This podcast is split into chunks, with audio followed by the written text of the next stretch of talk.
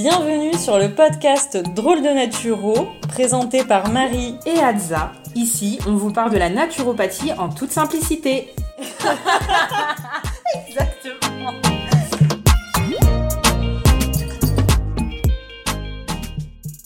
Bonjour à tous, bienvenue sur le podcast Drôle de Naturo. Salut Adza. Hello Marie, hello tout le monde, comment ça va? Ça va et toi? Eh ben ça va très bien. De quoi on va parler aujourd'hui? On se retrouve pour parler aujourd'hui des allergies saisonnières. Mais je ne comprends pas, ce n'est pas encore la saison Ah bah oui, mais bon, il faut le préparer justement parce que ça arrive et j'ai envie de te dire, ça commence même à piquer pour certaines personnes. Ah, et eh ben alors si ça pique, vous êtes au bon endroit, on va avoir des solutions, en tout cas je l'espère, à vous apporter. Alors Adza, est-ce que tu peux nous dire un petit peu pourquoi on a des allergies, euh, à quoi ça correspond tout ça? Bien sûr, alors déjà, en effet, de quoi on parle? On parle donc des allergies saisonnières, qu'on peut aussi appeler rhume des foins ou rhinite allergique. Donc ça va parler à beaucoup parce que ben, malheureusement, il y a de plus en plus de personnes qui sont concernées, et ça pour plusieurs raisons.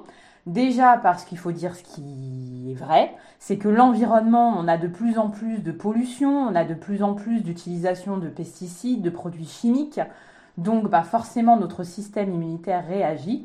Et en plus, bah, il y a aussi toute notre hygiène de vie qui rentre en compte, donc c'est de tout ça qu'on va parler aujourd'hui.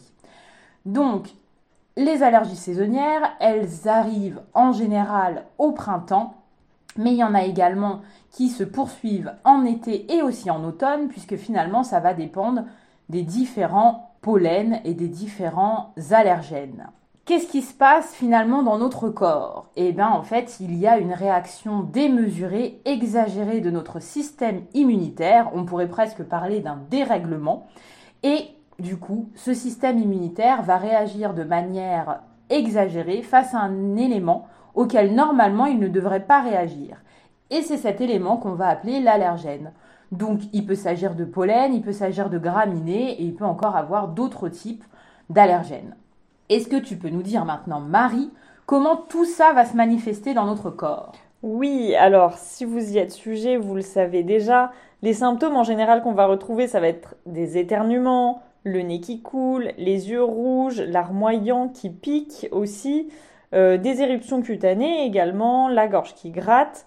Ça peut aller aussi jusqu'à des infections, des sinusites et des crises d'asthme allergique. C'est la galère. c'est ça.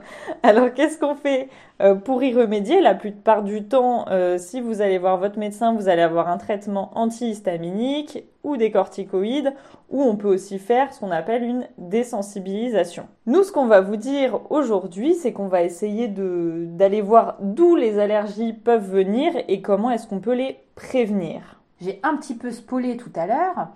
Spoilé Spoiler. Oh là là, tu vois, mon accent, ça va pas du tout. Hein. Pour les causes, mais on va aller un petit peu plus en profondeur. Donc, comme je vous l'ai dit, c'est d'une part parce qu'il y a de plus en plus en fait de pollution extérieure, mais aussi intérieure dans nos habitations, et notre système immunitaire qui se dérègle. Pourquoi notre système immunitaire se dérègle? Eh bien, encore une fois, c'est en lien avec notre intestin. Puisque vous le savez, on l'a déjà abordé dans des précédents podcasts, notre immunité est en lien étroite avec nos intestins et notamment notre microbiote. Et finalement, quand on va avoir des allergies saisonnières, très souvent, on va avoir une hyperperméabilité intestinale. Qu'est-ce que c'est? On vous l'a déjà expliqué, mais pour faire bref, donc c'est les jonctions de nos cellules intestinales qui vont s'écarter et qui du coup vont laisser passer certains euh, éléments et notre corps va être en inflammation, notre intestin, et il ne va plus savoir comment réagir face aux éléments extérieurs. Et d'autre part, dans les allergies saisonnières, on va avoir très souvent un foie surchargé. Quel est le lien? Bah, Le foie, c'est ce qui va nous permettre de détoxifier normalement les éléments extérieurs, les éléments toxiques dont on peut considérer par exemple comme les allergènes. Donc si notre foie est surchargé, et eh ben du coup il va avoir du mal à nettoyer et on va avoir tous ces symptômes. Et ben qu'est-ce qu'on fait du coup Adza? Ah ça c'est une grande question. Il y a beaucoup de choses à faire et au moins ça c'est positif. Donc bah, comme je viens de vous le dire, on va éviter les surcharges pour essayer de soulager notre foie mais aussi nos intestins. Ça on va le faire via l'alimentation, On le détaillera ensuite, mais aussi via le stress, en essayant de gérer nos émotions et notre stress avec les techniques naturopathiques que vous commencez à connaître, et évidemment par l'activité physique et le mouvement. On va également chouchouter nos intestins et notre microbiote. On va corriger l'hyperperméabilité intestinale en essayant de réduire l'inflammation. Et on va utiliser toutes les plantes du foie, tout ce qui va soutenir le foie avant l'arrivée du printemps. Donc euh, par exemple, je peux vous citer comme d'habitude le chardon-marie, l'artichaut, le desmodium, le radis noir, le pissenlit. Et Marie, tu vas nous parler un peu plus en détail maintenant de l'alimentation. Oui, alors, ce qu'il faut savoir, euh, c'est que euh, quand il y a une réponse allergique, en général, on produit quelque chose dans le corps qui s'appelle l'histamine. Et c'est pour ça d'ailleurs que vous avez en règle générale comme médicament un anti-histaminique parce que c'est un anti-histamine. Voilà, ça va contre cette molécule-là. Et donc, on va essayer dans l'alimentation de trouver des aliments qui soient anti-histaminiques, donc qui vont euh, empêcher un peu cette libération d'histamine. Donc on peut citer l'oignon rouge parce que c'est très riche en quercétine et la quercétine, ça aide justement à limiter cette production d'histamine. On peut retrouver euh, la quercétine en complément alimentaire aussi. Donc là, je vous invite à vous rapprocher d'un professionnel de santé, d'un naturopathe, un pharmacien, médecin, pour voir si vous pouvez être complémenté en quercétine avant la saison du printemps. Vous pouvez également consommer tout ce qui est ail et brocoli cru. Voilà, ça, ça aide également. Et Adza va vous citer des aliments, par contre, qui, eux, provoquent une libération d'histamine, donc des aliments qui seront plutôt à limiter dans cette période. C'est ça. Encore une fois, on va déjà éviter les dégâts, donc les prévenir, et donc on va réduire la consommation du fromage, les différents types de fromage, Également tous les aliments fermentés parce qu'ils vont être riches en histamine, mais aussi la charcuterie, la viande rouge, les excitants comme le café, le chocolat, mais aussi l'alcool et notamment le vin blanc et le champagne. Désolée. Et eh ben, il va falloir prendre du vin rouge à l'apéro, voilà, c'est tout. Comme ça, ce sera riche en antioxydants et en euh, resveratrol. Merci. Et donc maintenant, Marie, parle-nous un petit peu des micronutriments qui sont importants et où on peut les trouver dans l'alimentation pour justement prévenir toutes ces allergies saisonnières. Alors, on va pouvoir miser sur le zinc, qui est un anti-inflammatoire. Le zinc, vous allez pouvoir le retrouver dans les fruits de mer, dans les noix, les graines, les céréales complètes. Je ne fais pas une liste exhaustive, mais voilà, ça vous donne déjà des pistes.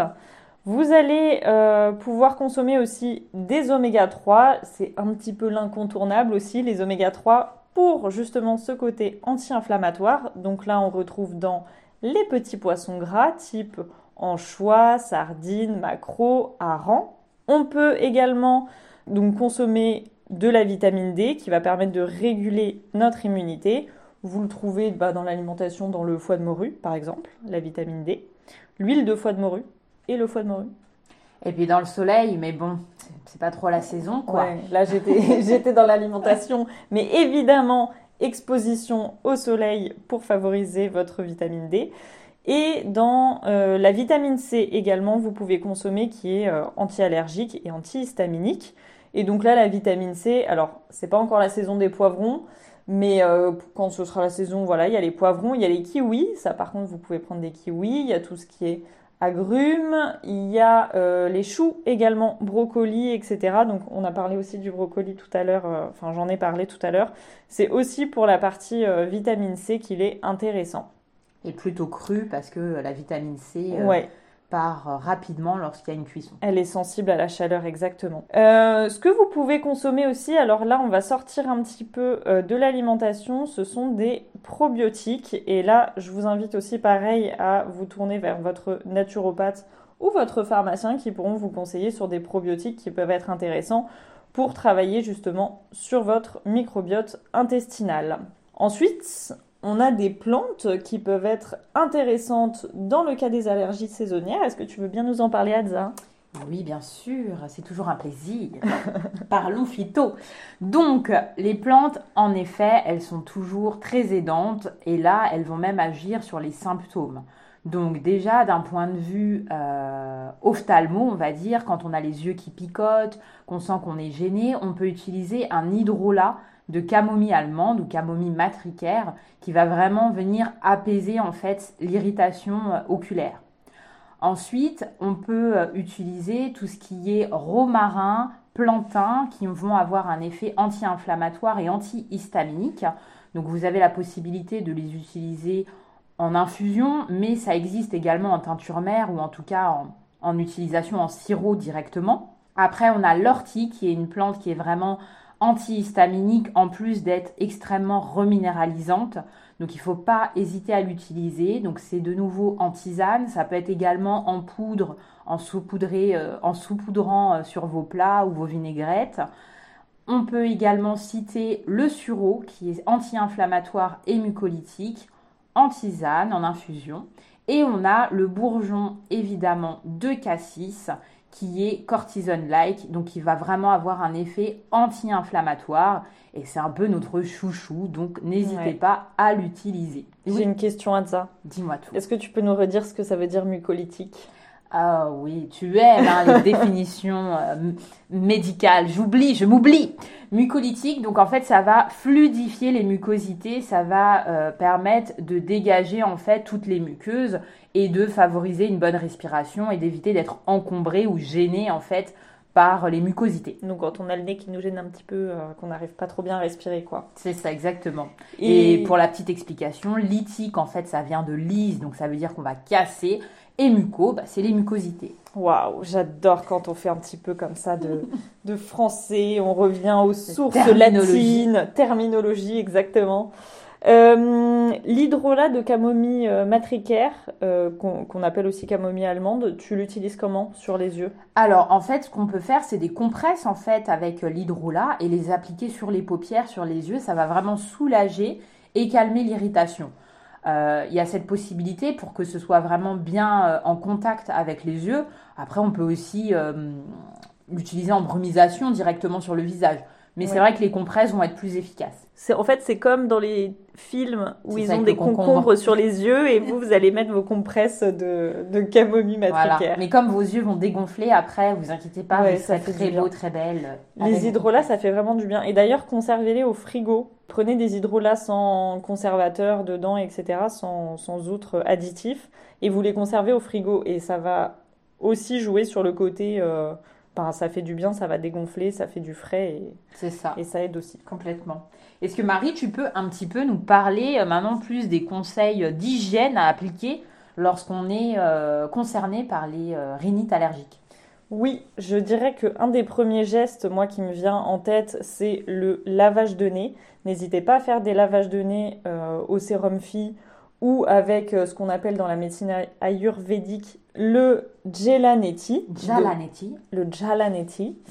On va utiliser une lota. Donc en fait, c'est. Alors moi, je trouve que ça ressemble à une lampe de génie, là, comme ah dans Aladdin. Comme dans Aladdin, exactement. Ça ressemble à ça et on va venir euh, le mettre dans une narine, pencher la tête pour que l'eau euh, coule de l'autre côté et inversement, après, euh, bah, on fait l'autre côté en fait.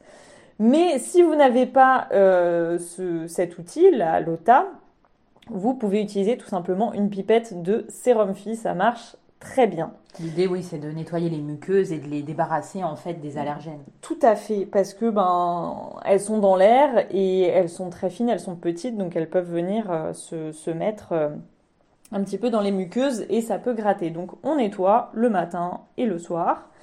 On va penser à prendre euh, des douches et notamment à laver les cheveux parce que les allergènes peuvent se mettre très facilement dans les cheveux. Moi, ça m'avait, euh, petite anecdote, oui. ça m'avait surpris. Euh, de base, je n'ai quasiment jamais eu d'allergie. Et depuis quelques années, je constate que j'ai les yeux qui piquent, etc. Et quand je tombe ma pelouse, ouais. c'est une catastrophe après. et je me suis rendu compte que c'est parce que j'en avais dans les cheveux. Ah bah oui. Donc, vu les cheveux que j'ai, enfin si vous me connaissez pas, c'est pas grave. Bah maintenant, je, me couvre quand je vais tondre la pelouse. T'as raison. voilà, je, mets un, je, couvre mes cheveux. tu fais bien, tu fais bien. Donc voilà, donc pensez à, ces endroits-là où, les allergènes peuvent se, cacher et rester et nous gêner, donc le nez, les cheveux. Pensez également, donc là euh, je sors un petit peu, mais c'est plutôt les conseils euh, d'hygiène de vie générale à faire du sport, parce que justement en faisant du sport, vous allez euh, soutenir votre foie, vous allez permettre les éliminations de tous les émonctoires. Votre peau aussi, vous allez lui permettre de bien transpirer comme il faut, etc. Donc sortir en fait tous les toxiques et ça va vous aider de manière générale pour tout ce qui est allergie saisonnière aussi du coup, puisque on détoxe le foie. Et que euh, le et ça va aussi euh, travailler sur la gestion du stress en plus en parallèle, donc en plus c'est double bénéfice. Voilà. Et puis pour tout ce qui est conseil en gestion du stress, vous avez aussi notre euh, épisode de podcast dédié. Donc on va, on va pas revenir sur toutes les techniques aujourd'hui, mais voilà, pensez à, à prendre du temps pour vous, à prendre soin de vous. Oui, parce qu'il faut se rappeler qu'en fait, avec le stress, il va y avoir une augmentation de l'inflammation et donc une augmentation des symptômes de l'allergie. Ouais, et ça, on n'aime pas trop. Donc on préfère prendre du temps pour nous. Eh ben écoute, je pense qu'on a fait euh, un bon petit tour encore de tout ce qu'on pouvait mettre en place pour prévenir les allergies saisonnières. On espère que euh, avec tous ces conseils, vous, vous aurez peut-être moins de problèmes cette année. C'est ça, surtout ne tardez pas parce que c'est déjà limite. Oui, c'est ça, c'est dans le timing. Maintenant qu'il faut commencer, c'est en février. Même si nous, on publie fin février notre podcast, il faut commencer tout de suite. Voilà, vous pouvez travailler dès février. Et puis, ben, j'ai envie de dire bon printemps. Et ben, bon printemps à tout le monde. Merci Marie. Merci à toi, Pour tous ces conseils. Et puis on se retrouve du coup dans deux semaines. À bientôt, dans 15 jours. Allez, à plus tout le monde. Merci à tous pour votre écoute. On se retrouve dans 15 jours et en attendant, prenez soin de vous et n'oubliez pas que l'équilibre, c'est la clé. À bientôt.